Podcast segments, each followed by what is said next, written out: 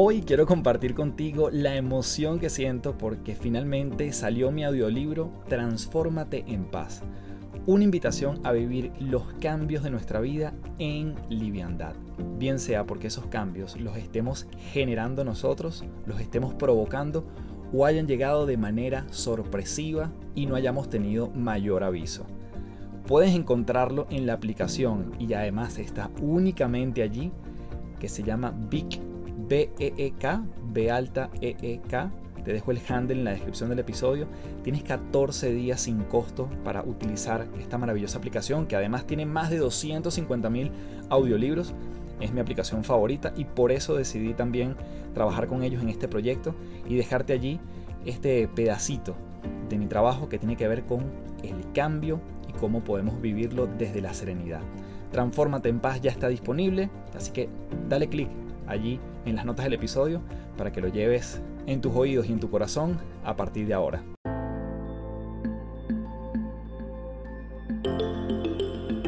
Te doy la bienvenida a las tres principales, un podcast para darle rienda suelta a la curiosidad y la reflexión para elevar nuestra perspectiva a lugares insospechados. Mi nombre es Carlos Fernández y mucha gente me conoce como Café. Soy autor, conferencista internacional y te invito a transformar tu sabiduría en ejecución para vivir una vida en liviandad. Un espacio donde podemos transformarnos en paz un episodio a la vez.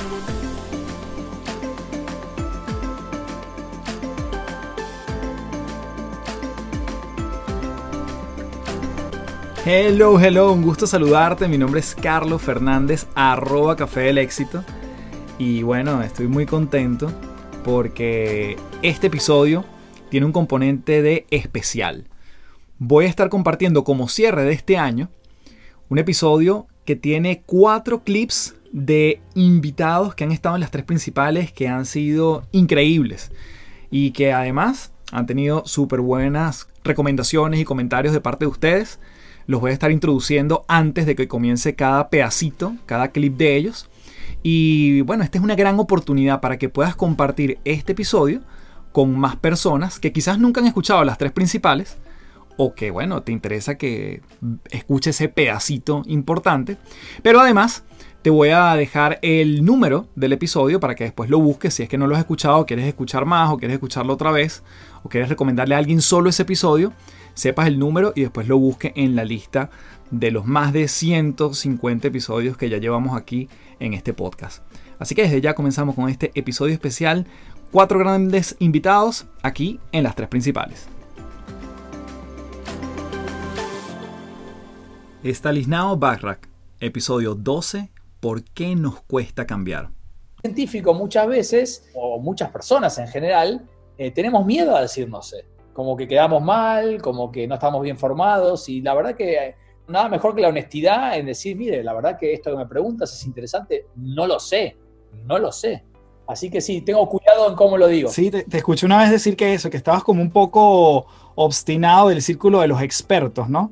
Que esto de los expertos hablando entre expertos siempre es como, se vuelve como una efervescencia de soberbia. Sí, es como que a medida que pasa el tiempo pienso que los grandes cambios en distintas áreas, industrias, sectores de la humanidad, la educación, la ciencia, la industria que tú quieras, el marketing, etcétera, no debería ser llevada adelante por los expertos de esas áreas. Soy un gran creyente en la multidisciplinariedad, ¿no? Es decir, si vamos a cambiar la educación, no pongamos a las 10 personas que más saben de educación Pongamos gente que sabe de educación, obviamente, y que piense diferente, pero pongamos otras miradas. Me gusta mucho llamarlo, en vez de puntos de vista, juntemos vistas del punto. Bueno. Tener muchas vistas distintas sobre un mismo punto, creo que ahí está la clave para hacer las cosas diferentes. Me encanta. Estali, yo te he seguido y la verdad que tú estás lleno de, anécdotas e historias. Yo eh, voy a tratar de no meterte en ningún problema y si no editamos esto, no pasa nada. Eh. Eh, pero sé que en algún momento, y lo quiero vincular con el tema de la felicidad, de la plenitud, el propósito, tú pasas por un, un desafío bien particular con una autoridad en Harvard y a raíz de eso incluso sales entre comillas ganando porque te ofrecen igual un puesto donde ganas súper bien, incluso con esa mejora sustancial en tu sueldo, era un puesto que seguramente mucha gente envidiaba, finalmente no te sentías a gusto. Eh, relación entre dinero, placer, comodidad, paz mental. ¿Qué te pasó allí? ¿Cuál fue ese switch que pasó? Ah, voy a tratar de ser sintético, es una larga historia. Yo, cuando me metí en el mundo de la ciencia, una de las cosas que me atrajo, porque como no era una pasión natural por mí, sino más un empuje de mis padres, una de las cosas que me atraía rápidamente, eh, mi padre era una persona muy ética, muy, muy ética, es un valor que me dejó, y una de las cosas que me apasionaba es que yo creía que la ciencia era un lugar noble, de mucha ética, donde la gente no mentía. Después obviamente me fui dando cuenta que la ciencia está hecha por personas y las personas mentimos. Entonces, en Harvard mienten, en Francia mienten, en Venezuela mienten, en Chile mienten, en todos lados mienten, porque las personas mentimos, algunas más que otras eh, y algunas con menos y más escrúpulos, ¿no? Entonces lo que sucedió fue que en Boston fui salpicado sin querer por un acto de corrupción de la persona que había trabajado antes que yo en el laboratorio donde yo estaba, es decir, mi nombre fue manchado porque estaba en el lugar donde no tenía que estar y entonces me sentí muy incómodo porque estaba mi nombre y mi apellido, mi carrera en juego.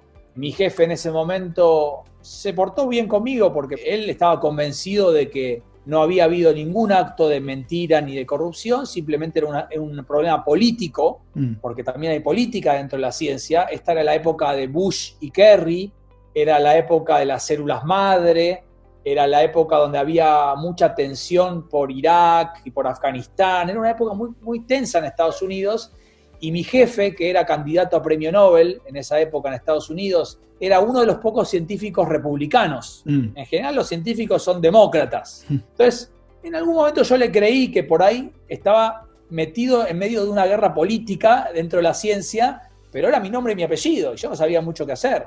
Bueno, finalmente lo que hice fue tratar de demostrarme a mí mismo si realmente había habido una mentira dentro del mundo de la ciencia o si era un tema político, Historia larga, corta, luego de seis meses de mucho trabajo, repitiendo un montón de experimentos que habían sucedido en el laboratorio donde yo trabajaba cuatro o cinco años antes de que yo esté ahí, me di cuenta que había habido mentiras, mm. que había habido mentiras, publicaciones que eran falsas, nunca lo llegué a hablar con mi jefe, por eso espero que esto no se traduzca nunca al inglés, y nada, yo entré en un ataque de pánico, eh, migrañas, color irritable, eh, se me cayó el pelo en ese momento, muchísimo estrés porque me sentía, wow, vengo 15 años construyendo una carrera científica, estoy en Harvard y me encuentro en este lugar, en este momento, y, me están golpeando sin que yo tenga nada que ver, eh, no sé qué hacer, y ahí fue cuando mi jefe vino, como tú dices, a ofrecerme esta posición permanente en la universidad, multiplicándome por seis mi sueldo, y internamente yo sentía que no me lo merecía, yo sentía que me estaba comprando, lo cual nunca lo sabré si era real o no, pero siendo muy honesto conmigo mismo, yo no era un gran científico, no era un gran biólogo, era uno más, era uno normal, y eso terminó empujándome a que decida volver a la Argentina, dejar la ciencia, irme de Boston. Finalmente una crisis terminó siendo una oportunidad para mí. Maravilloso.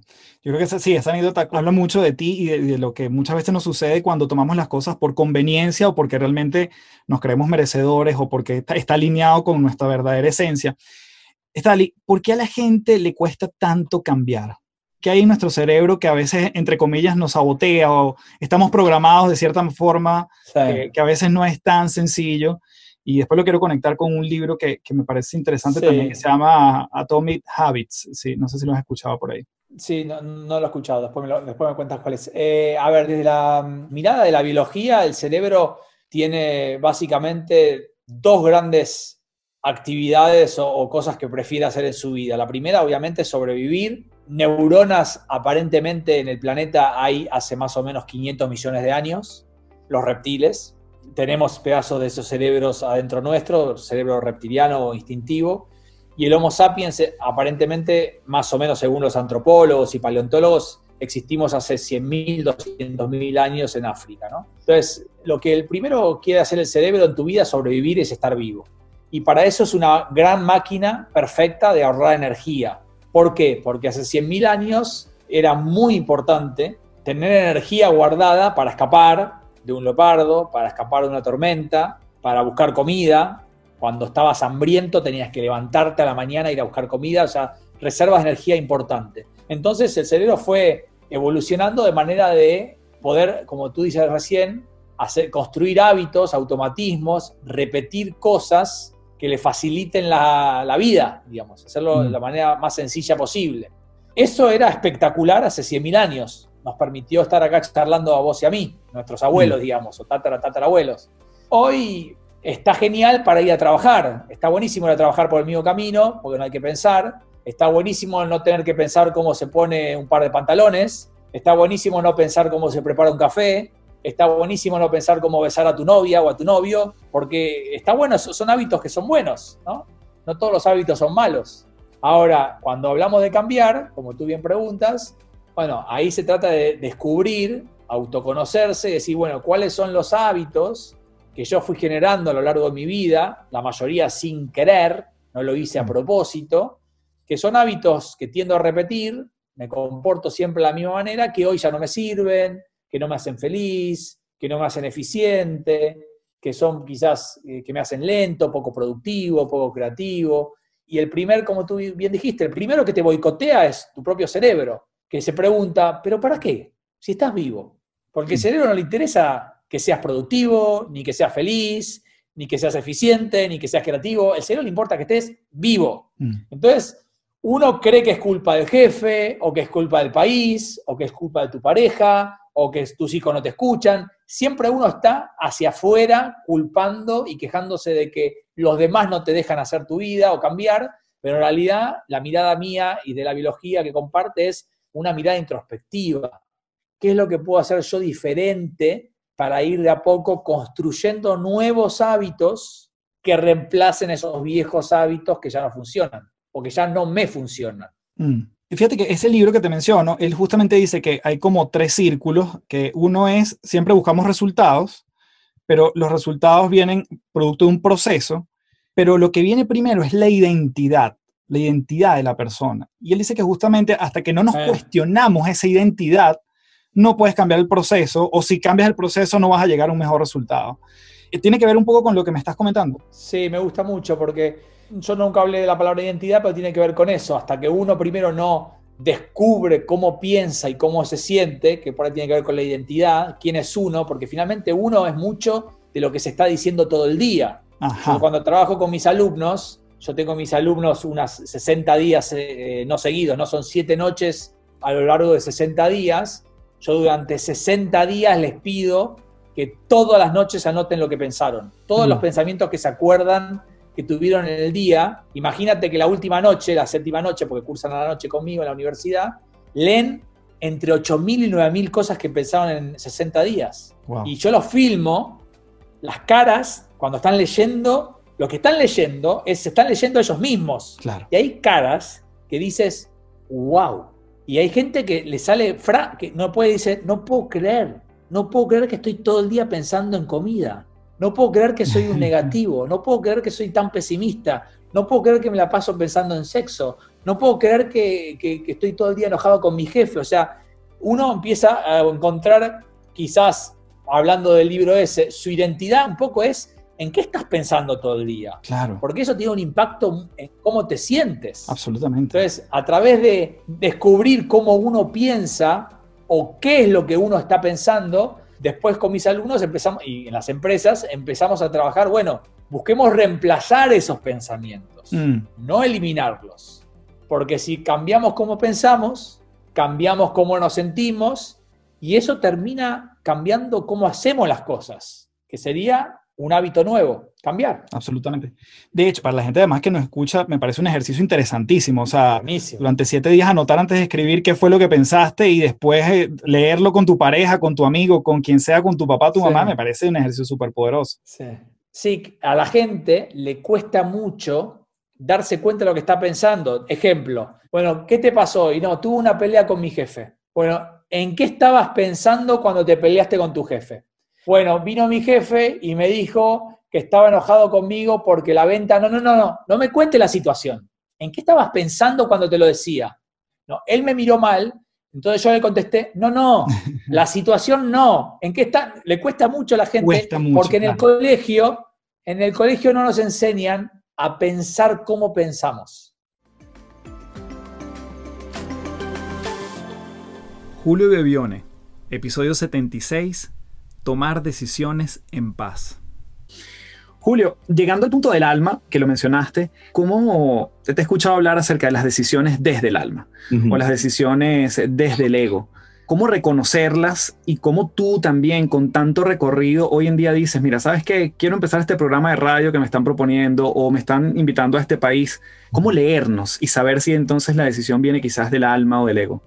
Ok, el ego tiene mucho que ver con la razón. Digamos que la oficina ejecutiva de nuestro ego es la mente racional, es la personalidad, donde todo está medido, donde todo está cuidado, donde se esconde lo que no se puede mostrar, donde se muestra lo que nos gusta. Está todo más o menos creado de una manera que está ordenadito, pero controlado, manipulado. La decisión desde el alma tiene que ver, si lo pusiéramos en un lenguaje más práctico, con el corazón, no con el estómago. Porque hay gente que dice, no, pero yo seguí mi corazón y me tiré contra la pared. Tú no seguiste el corazón, seguiste el estómago.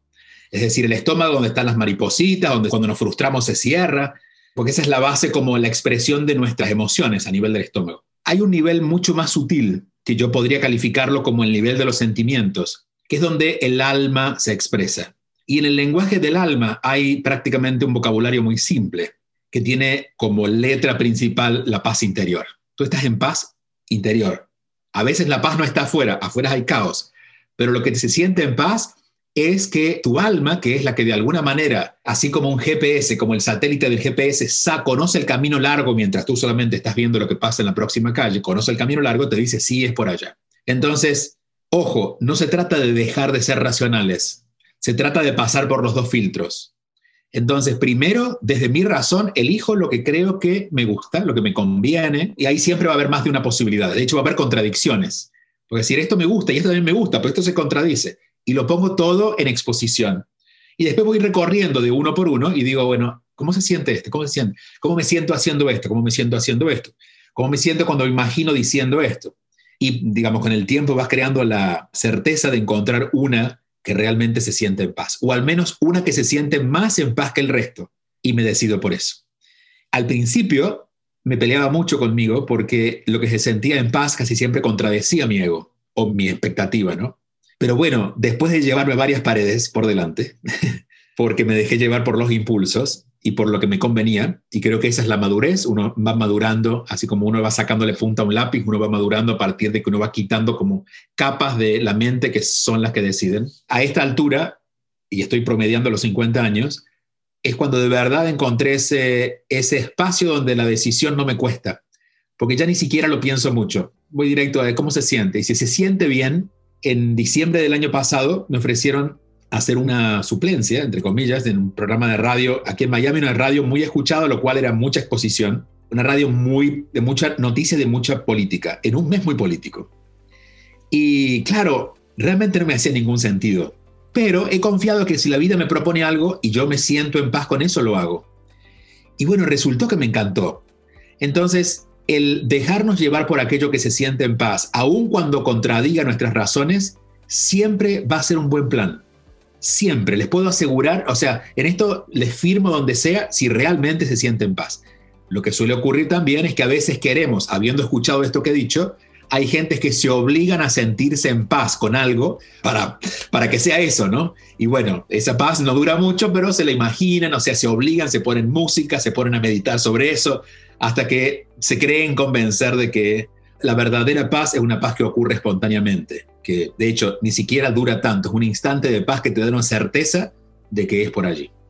Qué genial, porque además quiero hacer el puente, Julio, con algo que yo te he escuchado también otras veces, quizás en esos golpes contra la pared que dices, que en tu vida también ha habido mucho proceso de, pasar de un país a otro, de vivir en diferentes ciudades. Entiendo que hay una experiencia agridulce, quizás con Barcelona, España, que también te diste cuenta de cosas allí, que pensabas que también allí había una oportunidad, pero ¿qué pasó en ese proceso? Que me, encanta quizás esa experiencia. Mira, eso fue parte de, de, este proceso de madurez. Yo empiezo a trabajar haciendo seminarios y demás y conferencias de una forma casi imprevista, porque yo tenía grupos y esos grupos me fueron llevando a que yo, digo, me pidieron más y me encantó y, fui, y fui creciendo y de pronto, de hecho, yo descubrí, y este cuento está bueno para mí, me divierte contarlo, yo había escrito dos libros y en Argentina un autor de un tipo que hace radio, que había escrito un libro que se vendió mucho, la gente empezó a decir, mira, él te menciona en el libro y cuando yo veo la mención que hace en el libro, dice, como dice el escritor argentino, yo dije, soy escritor. Tenía dos libros, pero nunca había asumido que era escritor. Entonces, de alguna forma yo fui como creándome a partir de lo que me pasaba. Entonces, no tenía como la estructura. O sea, yo era más alma que estructura. Entonces, de pronto, en España, porque mi libro sale allá y demás, me llaman para hacer unas conferencias, va muy bien, y me sale más trabajo y más trabajo y más trabajo, y yo vi la posibilidad de crear estructura. Pero claro, estaba buscando algo por fuera. La estructura se crea por dentro, con tu certeza, con lo que tú realmente anhelas, no con lo que la vida te pone como conveniente, ¿no? En ese momento era conveniente porque el, el relación euro-dólar estaba como 1,50, o sea, por todos lados era como, si el ego estaba en su fiesta. Yo me mudé a Barcelona, me mudé literalmente, renté un apartamento, lo amoblé de dos cuartos, una cosa, porque yo dije, esto es lo que yo, nací para esto. Y desde el momento que llegué no me sentí en paz. Y siempre decía, no me siento en paz porque, bueno, cambio de horario, no me siento en paz porque me, tengo que hablar catalán y la gente quiere que hable catalán, yo lo quiero. Y, y, lo fui moviendo. En realidad no estaba en paz porque ese no era mi lugar. Pero hubo un algo, porque siempre las cosas suceden a favor, si sabemos esperar la respuesta. Un día me hice la pregunta más importante y es, ¿pero por qué me vine a Barcelona? Realmente, ¿por qué me vine? Lo más honesto, ¿no? No, no más allá de lo que yo quería conseguir. ¿Por qué me vine? ¿Por qué acepté venir a Barcelona? porque yo quería vivir en una ciudad donde pudiera caminar como si fuera Nueva York. Y dije, como si fuera Nueva York. ¿Y pero por qué no me voy a Nueva York? Yo ya vivía en Estados Unidos y además tenía el pasaporte americano. Viviendo en Barcelona me doy cuenta que había entre Nueva York y yo un límite gigante que estaba en mi cabeza. Nueva York era demasiado grande, demasiado cara, demasiado todo. Entonces, a veces hay que vivir lo que no queremos para cansarnos de eso y habilitarnos a vivir lo que realmente queremos, pero no nos animamos. Mm. A veces no nos animamos a tomar lo grande hasta que no nos quedamos con ese trabajito pequeño y nos hartamos el trabajito pequeño hasta que al final decimos sí, o sea, sí, dale, vamos, toma el riesgo, ¿no? Entonces, Barcelona tuvo esa dualidad, porque, y esto quizás sirva también para ponerlo de esta manera, lo que nos pasa desde el ego, desde los miedos, nunca es malo.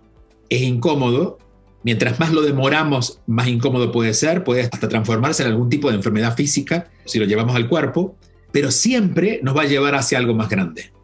Algún día nos vamos a sanar, algún día eso va a cambiar y después de eso viene algo mucho más grande. Más grande significa, no hablo de cantidades, sino de una mejor experiencia, ¿no? Entonces, mis miedos se rompieron un poco en Barcelona, pero eso me habilitó finalmente a llegar a la ciudad que más amo, que más amé y que sigue siendo el lugar para mí más importante de mi vida, que es Nueva York. Me encanta porque además cuando hablas de sumergirte en la experiencia y quizás cansarte, tú tienes una historia que quizás toca el mismo punto, pero a mí me pareció fascinante porque nuevamente toca la niñez, que yo creo que tú tienes muchas historias de tu niñez que fueron relevantes, que es la historia de tu abuela y el dulce de leche, Julio. Esa, esa, esa historia yo creo que también vuelve a ser una gran metáfora del, bueno, de cuando tienes la oportunidad de experimentar algo hasta que te cansa. Sí, viví en el campo. Mi abuela era una persona muy de campo, italiana, de padres italianos, pero había crecido en un hogar italiano, entonces realmente era italiana y de ahí en el campo nunca había conocido otra cosa, ¿no? Entonces, claro, su carácter, su forma era muy rústica. Mi mamá estaba siempre tratando de ser una buena madre y una buena madre no deja comer tantos dulces a sus hijos. Mi vecina era repostera, era la que hacía las tortas del pueblo. Entonces, todos los viernes a la tarde comenzaba a oler a masa, a dulces, porque los sábados había bodas, había cumpleaños. Entonces yo me escapaba y empezaba a comer dulce de leche. Te ponía mi madre, me sacaba de ahí, me ponía en penitencia, etc. Un día mi abuela dice, déjalo que coma todo lo que quiera. Y me traen un tarro, una cosa gigante de 5 kilos de dulce de leche me lo ponen al frente. Y me dice mi abuela, come, come, come. Yo no le voy a decir nada a tu madre, come me harté de comer dulce de leche y nunca más comí dulce de leche. Hasta hoy que lo miro y digo, ok, pero me salió eso de mí. Entonces, a veces necesitamos hartarnos de algo y debemos permitirnos hartarnos, que es sumergir, como tú dices, sumergirnos en la experiencia. Estoy triste, me voy a meter en la tristeza para cansarme de estar triste y asegurarme que no vuelvo allí. Porque si la vivo a media, siempre me quedan pedacitos. Le hago el juego y digo, no, yo no quiero volver a estar triste. Entonces, claro, ni siquiera llego a estar feliz porque estoy siempre estresado porque la tristeza me persigue. En cambio, si algún momento me sumerjo en eso, o puede ser una experiencia, tomo la decisión de salirme del trabajo, aunque me quede en la calle, aunque me meto en esa experiencia para conocerla profundamente. Claro, implica el riesgo de sentirse ahogado, de sentirse que no puedes más. Todos los fantasmas aparecen. Yo tuve la bendición, lo puedo decir así, de haber vivido muchas experiencias como con más conciencia de niño. Entonces yo quemé esos cartuchos muy temprano. Una vez que quemas cartuchos en la, edad más temprana, después vas menos cargado ¿no? por la vida. Yo hice terapia desde los cinco años, eso me ayudó mucho.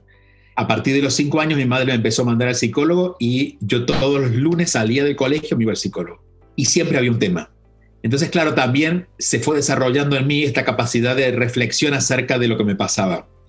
A los cinco años con la psicóloga no hablaba, pero me daba a jugar cosas y yo jugaba y en el juego descubría cosas y ella me las comentaba, y yo preguntaba y ella descubrió que había algo más que podíamos conversar y después empezamos a dialogar. Y esa psicóloga nunca la vi. Mi pueblo, 2.000 habitantes, ella venía al pueblo los lunes a atender a la gente de mi pueblo. Hace unos 5 o 6 años voy a acompañar a mi padre, a lo que realmente no hago porque mis visitas son cortas, al médico. Pero él me dijo, mira, voy a ir a hacer un estudio, entonces yo lo acompaño, estaba en la sala de espera y se sienta al lado, yo la vi y dije, es la psicóloga. Claro, yo cambio mucho porque yo pasaron cuarenta y pico de años, pero ella no, ella estaba mayor, pero ya tenía la contextura de aquella cara, ¿no?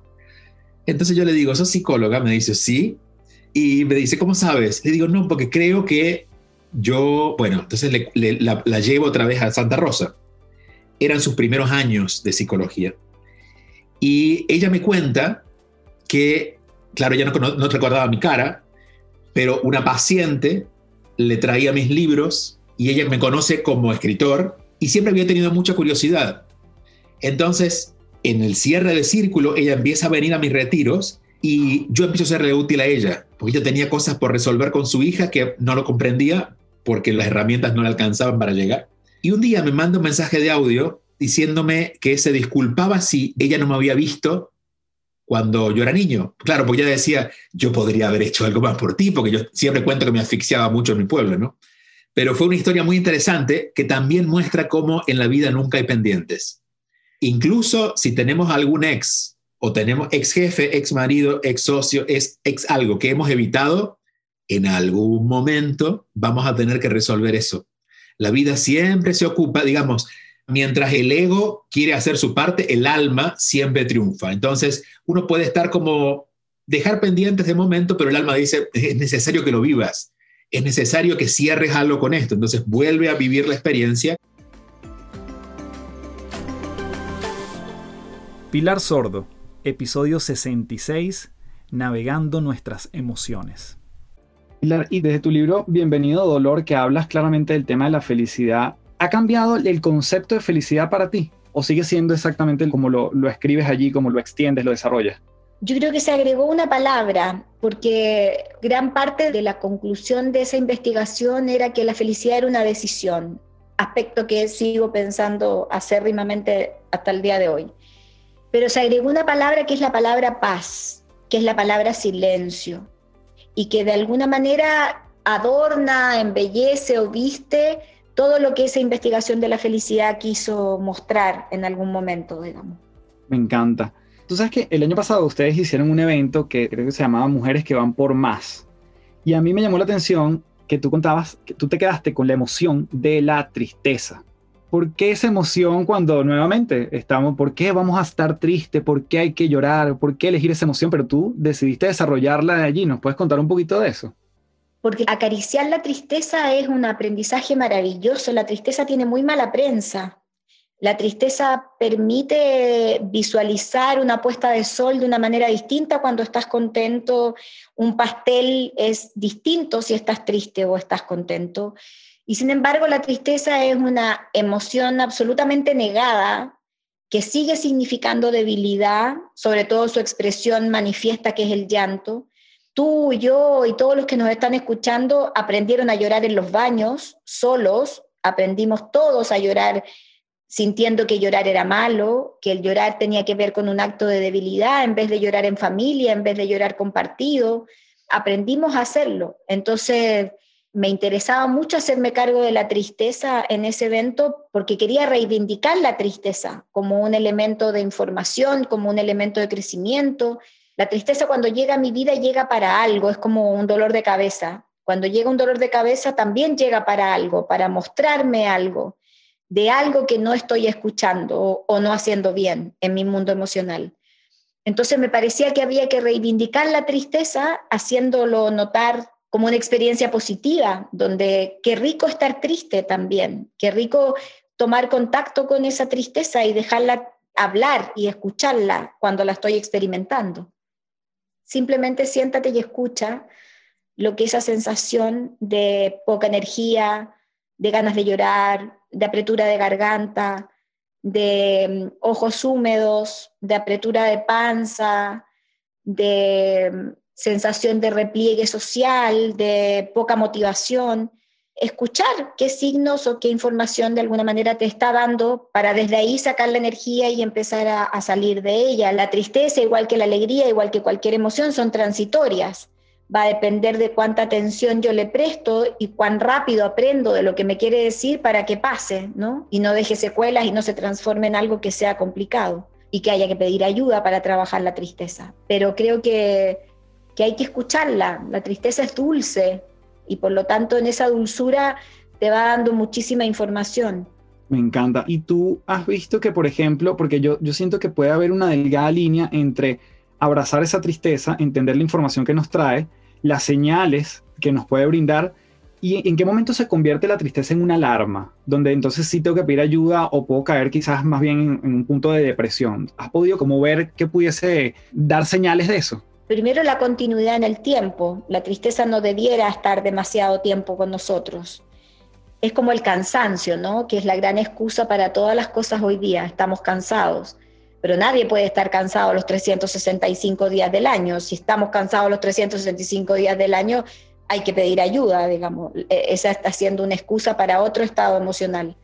Con la tristeza pasa un poco lo mismo. No puedo estar triste demasiado tiempo. Si estoy con pérdida de energía demasiado rato, si de verdad estoy desmotivada, si empiezo a darme cuenta que mis pensamientos son todos negativos, anticipadores de fatalidades, entonces yo tengo que parar y tengo que parar y reconocer que a lo mejor necesito a alguien que me ayude o que me acompañe, mejor dicho, a poder ir desenredando esos pensamientos para estructurar otra cosa, pero no es lógico estar triste todo el tiempo, digamos.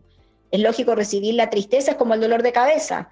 No me puede doler la cabeza todas las semanas. O sea, me puede doler una vez y yo detectar por qué me duele, pero no puedo estar todas las semanas con dolor de cabeza. Ahí tengo que ir a pedir ayuda porque no es lógico, pero como estamos acostumbrados a estar mal, hay mucha gente que se acostumbra a tener dolor de cabeza todas las semanas, hay mucha gente que se acostumbra a la tristeza permanente o, al maltrato permanente o a la agresión permanente, porque la cultura del sufrimiento nos dice que esa es la vida que te tocó, digamos, y, y eso no es lógico, no estamos diseñados para estar mal, estamos diseñados para estar bien, podemos estar mal a ratos para obtener información que nos lleve a ser más conscientes y crecer como personas, pero eso dura un poco tiempo, no es permanente.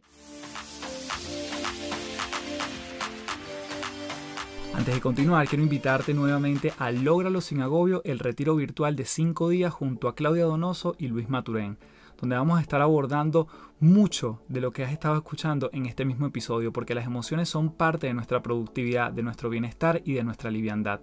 Así que te espero porque la preventa es hasta este 9 de mayo, luego sube el precio y comenzamos el 17 de mayo con todo en esa gran semana. Seguimos entonces con Pilar Sordo.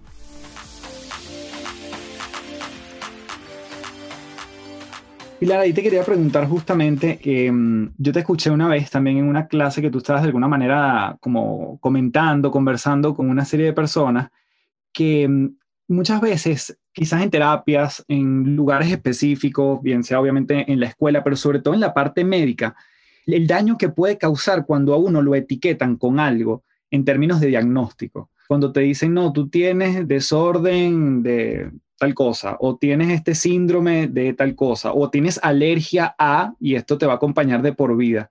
¿cuánto de eso nos afecta en el día a día, afecta incluso nuestras creencias y la posibilidad de realmente vivir con ese diagnóstico durante mucho tiempo? A ver, a mí los diagnósticos no me gustan. Prefiero la descripción de comportamientos porque creo que da caminos de salida. Los diagnósticos me parecen invalidantes, agobiantes y sobre todo se transforman en profecía autocumplida, porque si tú me dices a mí que yo tengo una personalidad depresiva y yo te creo porque tú eres médico, lo que yo voy a hacer es comportarme depresivamente para poder comprobar el diagnóstico y lo que es peor, voy a justificar todas las cosas que no soy capaz de hacer de acuerdo al diagnóstico que tú me acabas de dar. Sin embargo, creo que los diagnósticos, igual que todo en la vida, es una información. Y esa información yo decido si la voy a usar a mi favor o en mi contra. Y ahí creo que es súper importante entender algo que yo permanentemente planteo en mi fundación, que se llama Cáncer Vía y que acompaña a gente que tiene cáncer, que es que uno tiene que creer en los diagnósticos, pero nunca en los pronósticos. Y a la medicina le encantan los pronósticos. Y les encanta decir, de alguna manera, esto es para siempre o así vas a estar de por vida o lo que sea. Yo creo que en los pronósticos no hay que creer nunca. No creo en las enfermedades, creo en los enfermos y creo que cada persona construye con su diagnóstico un proceso de vida que a veces apunta a la sanación otras veces a que te vayas de este plano, pero es un proceso que construye la persona que tiene el diagnóstico en sus manos. Wow, la frase de no creo en los pronósticos me parece hermosa, me parece esperanzadora, me, me, dejaste como muy movido con esa frase. ¿Qué has visto tú en la experiencia de quien se cree su enfermedad o se cree el pronóstico, se cree el diagnóstico versus quien decide hacer una transformación? ¿Tú has experimentado eso bien sea en tu fundación o, o quizás con pacientes o con gente cercana? A ver, el primer ejemplo lo tengo con mi marido que falleció de cáncer de páncreas, donde él nunca creyó en el pronóstico. Nosotros cuando salimos de la oficina del doctor, el doctor le había dicho que tenía cuatro meses de vida. Al final fueron nueve, pero él hizo todo un juego transformador de su propio proceso, lo hizo muy consciente, hasta el último aliento estuvo muy consciente, fue muy protagonista de su muerte además, y entendió el proceso que le tocaba vivir. Y eso me pasa con mucha gente, la gente que, que se inunda por el miedo frente a un diagnóstico le cuesta mucho más. Por ejemplo, mi papá ha tenido dos cánceres y mi papá es un ser que tiene mucho miedo a todo, porque es una generación que fue creada, la generación que tiene 80 años hoy día, digamos, es una generación que creció con muchos miedos. Y mi papá ha tenido todo un proceso de, de transformación de su miedo y le ha ganado a los dos cánceres hasta el momento en un proceso de crecimiento y de batalla permanente, digamos. En esos rasgos obsesivos y neuróticos que mi padre tiene le han ayudado muchísimo. De repente ser neurótico ayuda. Y creo que, que cada persona que me ha tocado en la fundación, ahora estoy, por ejemplo, acompañando a mucha gente que tiene cáncer, y hay gente que está en proceso de transformación donde no van a creer en el pronóstico, y hay gente que cree en el pronóstico, se llena de miedo y su sistema inmunológico baja y por lo tanto todo se complica. El proceso de transformación es muchísimo más lento. Por eso que todo depende de cómo tú recibas ese diagnóstico.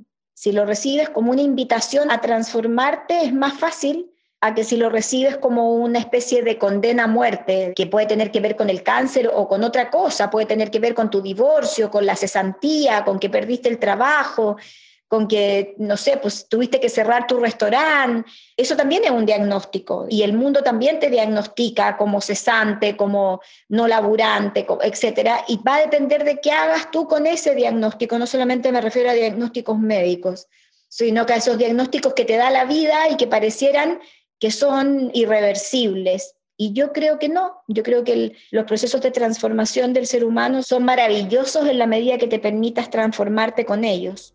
Espectacular, wow, me queda prácticamente sin palabras esto porque creo que nos da mucha información de la manera como estamos enfocando incluso lo que estamos viviendo hoy como planeta Tierra, la enfermedad, la pandemia, lo que ha impactado porque claramente hay gente que ha fallecido producto de esto versus el cómo me relaciono con esto, si me da o no me da, cómo me da ese miedo a contagiarme.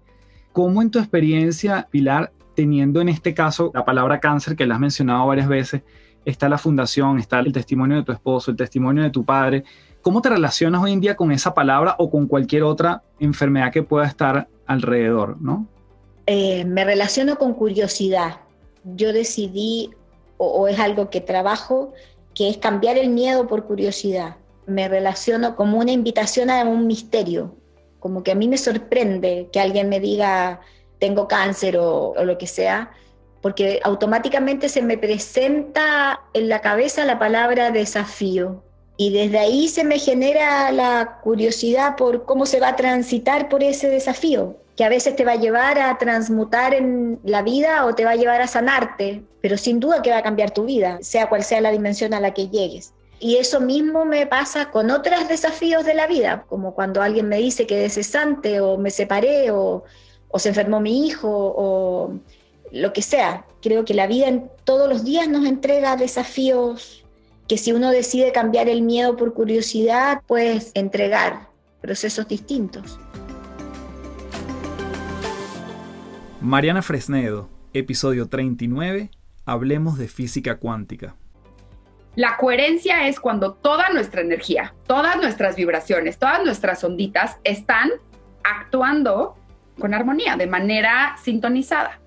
Entonces, sí tenemos como dos ordenadores, uno es la mente y otro es el corazón. El corazón tiene un campo electromagnético mayor que el de la mente, pero la mente, necesitamos la mente, que la mente es la que descodifica y la que concluye y la que trae creatividad. Entonces, cuando estamos en armonía o en coherencia es cuando están en perfecta comunicación. Hay más señales que van del corazón a la mente. Esto la gente cree que no, pero hay más señales que van del corazón a la mente. Entonces, por ejemplo, que es la intuición, ¿no? Hay, hay maneras de percibir el ambiente. Los, los de la mente son todos, por ejemplo, los sentidos están captando señales todo el tiempo, los colores, la temperatura, los sonidos.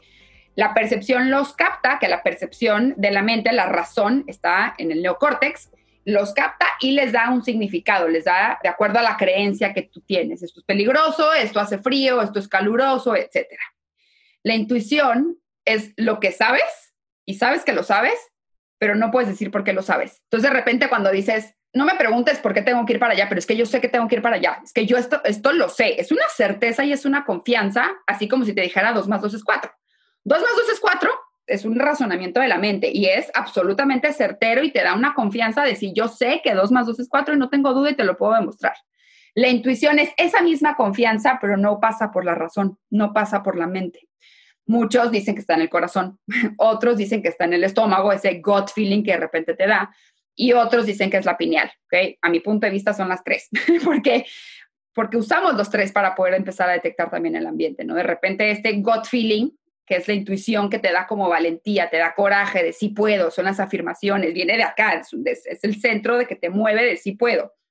El corazón es la parte intuitiva de decir, sí, esto es lo que quiero, esto me gusta. Y todas estas señales van a subir al cerebro y el cerebro se va a encargar de producir la creatividad para que puedas ejecutar lo que sea que te está diciendo la intuición. Entonces, necesitamos las dos, no hay que pelearnos, una no es mejor que la otra, no importa, las dos son muy buenas cuando están en coherencia. Cuando estamos en coherencia es cuando está el poder. Toda nuestra energía está en la misma sintonía. Ahora, ¿cómo empezar a desarrollarla? Hay que meternos a este viaje del desarrollo de conciencia. Yo creo que este mundo va a ser de los conscientes, va a ser de las personas que se dediquen espacio y tiempo para hacerse responsables de su propio desarrollo de conciencia. Entonces, ¿cómo empezamos a desarrollar la conciencia? Empieza por encontrar las creencias limitantes. ¿Y cómo empezamos a encontrar las creencias limitantes? Voltea a ver todo lo que está mal en tu vida. Voltea a ver dónde estás chocando, qué te está produciendo miedo, qué te está produciendo enojo, qué quisieras cambiar de tu vida, qué te impide para lograr lo que tú quieres lograr. Todo eso está lleno de creencias limitantes.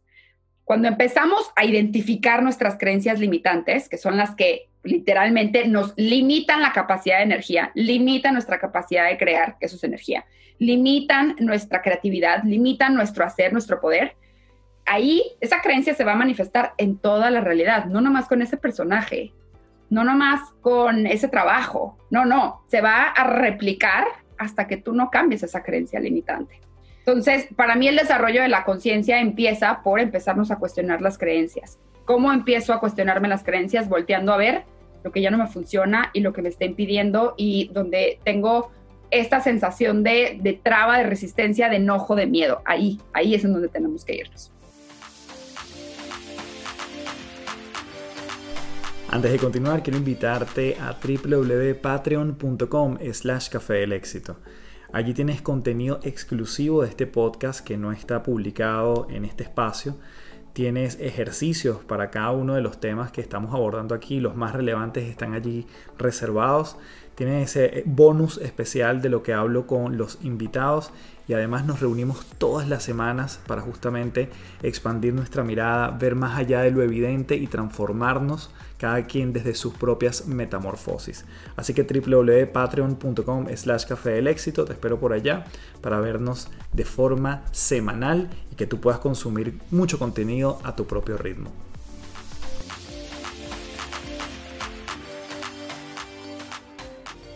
Sí, Mariana, porque cuando yo estuve en tu taller, además de, física cuántica, llega un punto en que tú empezaste, creo que iba muy en la línea de esta conversación, que empiezas hablando de la física, empezaste hablando de ondas y en algún punto claramente habla desde, yo lo llamo de creencias a resultados, ¿no?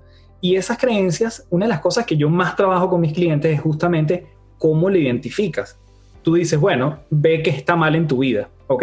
Ok, si yo veo que la situación con una pareja o mis relaciones personales, ¿sí? mi relación con mi pareja, no es la que yo quiero y ese es el aspecto que yo veo que no está funcionando. Lo identifiqué, eso no está funcionando. ¿Ahora qué? ¿Cómo sé cuál es la creencia que está allí? Sin hacer quizás una terapia o una regresión. Hay como cosas prácticas que uno pudiese llevarse de esta conversación. Sí, hay cinco pasos. Número uno. Más práctico imposible. Muy más práctico, así, muy ingeniero. Proceso. cinco pasos. Paso número uno es, ok, escribe lo que quieres lograr en este ámbito. ¿Qué quieres lograr con esta pareja? Quiero la pareja comprometida, honesta, que construyamos lo mismo, lo que sea, ¿ok?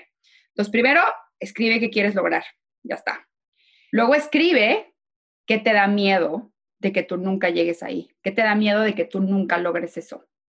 Lo que sea que te salga, muchas veces va a ser como soledad, inseguridad, ojo, Aquí, estas ya son señales de qué tan dispuesto está la persona en soltar el ego. Aquí nos damos cuenta las personas que están así, con un ego enorme y las que no. El ego enorme nunca va a querer que alguien más tenga la razón, más que él. Entonces, son personas que en la pregunta dos te van a dar una respuesta. Entonces, soledad, inseguridad, comodidad, ¿no? Perder mi comodidad, lo que sea. Ok, ese es tu miedo, eso es lo peor que podría pasar. Paso tres, oblígate a llegar a la creencia más profunda y tiene que ser que tú estés viviendo una emoción que no quieres. Esa es la creencia profunda, que puede ser, pues nunca encontrar una pareja que, que verdaderamente me ame. Tu creencia limitante, no me aman.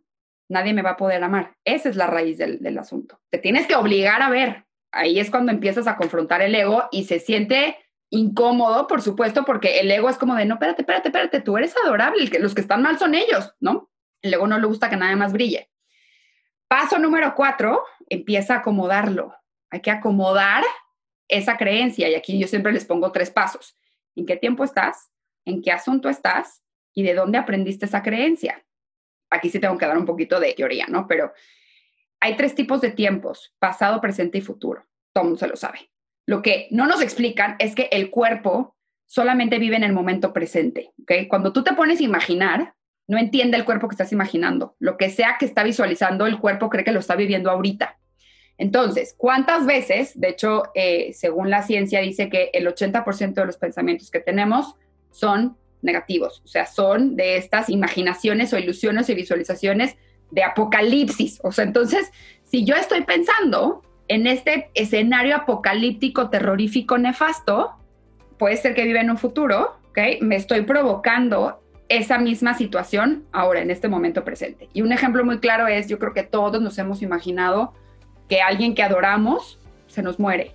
Y podemos en el cuerpo sentir que se nos va el estómago, la sensación de que se nos paraliza el corazón, pero no pasó. No, tu cuerpo sí sintió que lo pasó, tu cuerpo vive en el presente. Y cuando nos vamos al pasado, el cuerpo no entiende que estás en el pasado, el cuerpo lo va a volver a revivir y vas a volver, mucho pasado te va a generar culpa, mucho futuro te va a generar ansiedad. Entonces, tu cuerpo es para vivir en el presente. Entonces, ¿en qué tiempo estás? El paso cuatro, una de las tres preguntas es, ¿en qué tiempo estás? Pues estoy en un futuro, nadie me va a querer. ¿En qué tiempo estás? En un futuro apocalíptico, terrorífico, que tú ya decidiste que nadie tiene la capacidad de amarte. ¿Por? La siguiente pregunta del paso cuatro es, ¿y en qué asunto estás? Hay tres tipos de asuntos, los tuyos, los de Dios y los de los demás. Tus asuntos es lo que tú piensas, dices, haces, cómo reaccionas, cómo te comportaste, lo que viviste, lo que decidas, todo eso es tu asunto, te pertenece, tú lo controlas, tú lo cambias. Los asuntos de los demás es lo que los demás piensan, dicen, hacen, cómo reaccionan, y esos son sus asuntos y ellos lo pueden controlar y lo pueden cambiar. Y los asuntos de Dios, el universo, en lo que tú creas, son los asuntos que están como muy por afuera de nuestro control y de unos cuantos, ¿no? Por ejemplo, el COVID, pues no, no lo decidió ni siquiera un país, o sea, está como muy afuera de nuestro alcance. Eh, si hubo tráfico para que tú llegues a tu trabajo es un tema de Dios, ¿no? De qué tamaño eres o de qué color eres es un asunto de Dios. Eh, los presidentes, las economías, los sistemas, pues es un asunto de Dios. Entonces, ¿qué pasa? La mente la tenemos entrenada para meterse a los asuntos de los demás y los de Dios. No nos enseñan a quedarnos en nuestros asuntos. Entonces, empezamos a usar toda nuestra atención, que nuestra atención es nuestro campo cuántico, que es cuando empezamos a decodificar partículas. ¿Por qué? Porque empezamos a observar la situación y le damos el nombre de realidad. Entonces, usamos toda nuestra atención para meternos en los asuntos de los demás. Y cuando yo agarro mi mente y me voy a lo que esa persona está pensando y me juzgo desde ese espacio, nadie está aquí en mi cuerpo, en esta experiencia, en el momento presente de mi cuerpo. Sin embargo, mi cuerpo está sintiendo la ansiedad y la angustia de que esa persona me rechace, de que esa persona no me va a amar, de que esa persona me está humillando, pero yo ya me abandoné, la que, la que se fue fui yo con la mente, que con toda mi energía mental, que es energía, me fui a un espacio que ni tengo control, que ni tengo poder. Cuando me peleo con los asuntos de Dios es cuando me enojo porque me puso tráfico. ¿Cómo es que hay tráfico? Porque si yo no ven que tengo que llegar a la junta o cuando me enojo por el COVID. No hay manera de que lo controles. ¿Y quién eres tú para andarle diciendo a Dios cómo se hacen las cosas? Pues hay que bajarle dos rayitas, ¿no? Entonces, la mente la tenemos entrenada para no estar en nuestros asuntos. La culpa lo tienen los otros, los demás. Entonces, paso cuatro, acomódalo. ¿En qué asunto estás? Que alguien no te va a llamar o no. Pues en el de alguien más. Tú ya te fuiste con tu mente a su mente y decidiste si te ama o no te ama. Mejor regrésate a tus asuntos. ¿Y tú te amas tal cual eres? ¿O qué te falta para amarte? ¿O qué te tiene que pasar para amarte? ¿Y por qué no te amas incondicionalmente tú a ti? Y la siguiente pregunta es, ¿de dónde aprendiste esto? Si tú lo puedes ver, si tú puedes creer esto es porque tienes la conexión neuronal que se te formó de los 0 a los 6 años. Sí o sí, ¿ok? Es como si de repente te digo, Carlos, ¿hablas japonés? No. No, ok. Bueno, ya háblame japonés, te escucho. Ni idea. Pues no puedo. O sea, ¿cómo empiezo a producirte qué palabra, qué guion, o sea, qué sonido o qué kanji? O sea, no, no, no te lo manejo, mano. No tengo las conexiones neuronales para producir lo que me estás pidiendo que produzca. Ok, así funcionan las creencias. Si tú pudiste pensar eso, si tú le diste ese significado, es porque tienes el programa, tienes la conexión neuronal y sabes perfectamente cómo se hace. Bien, espero que hayas disfrutado de este episodio especial de las tres principales. Puedes compartirlo con más personas que creas que le pueda sumar valor y aprovechar estas cuatro grandes entrevistas. Y por supuesto, tienes la reseña en las notas del episodio para que te puedas ir directamente a cada una de ellas y explorarla con más detalles. Puedes dejarme tu review en Apple Podcast y tu valoración en Spotify. Como siempre me despido diciéndote, transfórmate en paz. Muchísimas gracias. Chao, chao.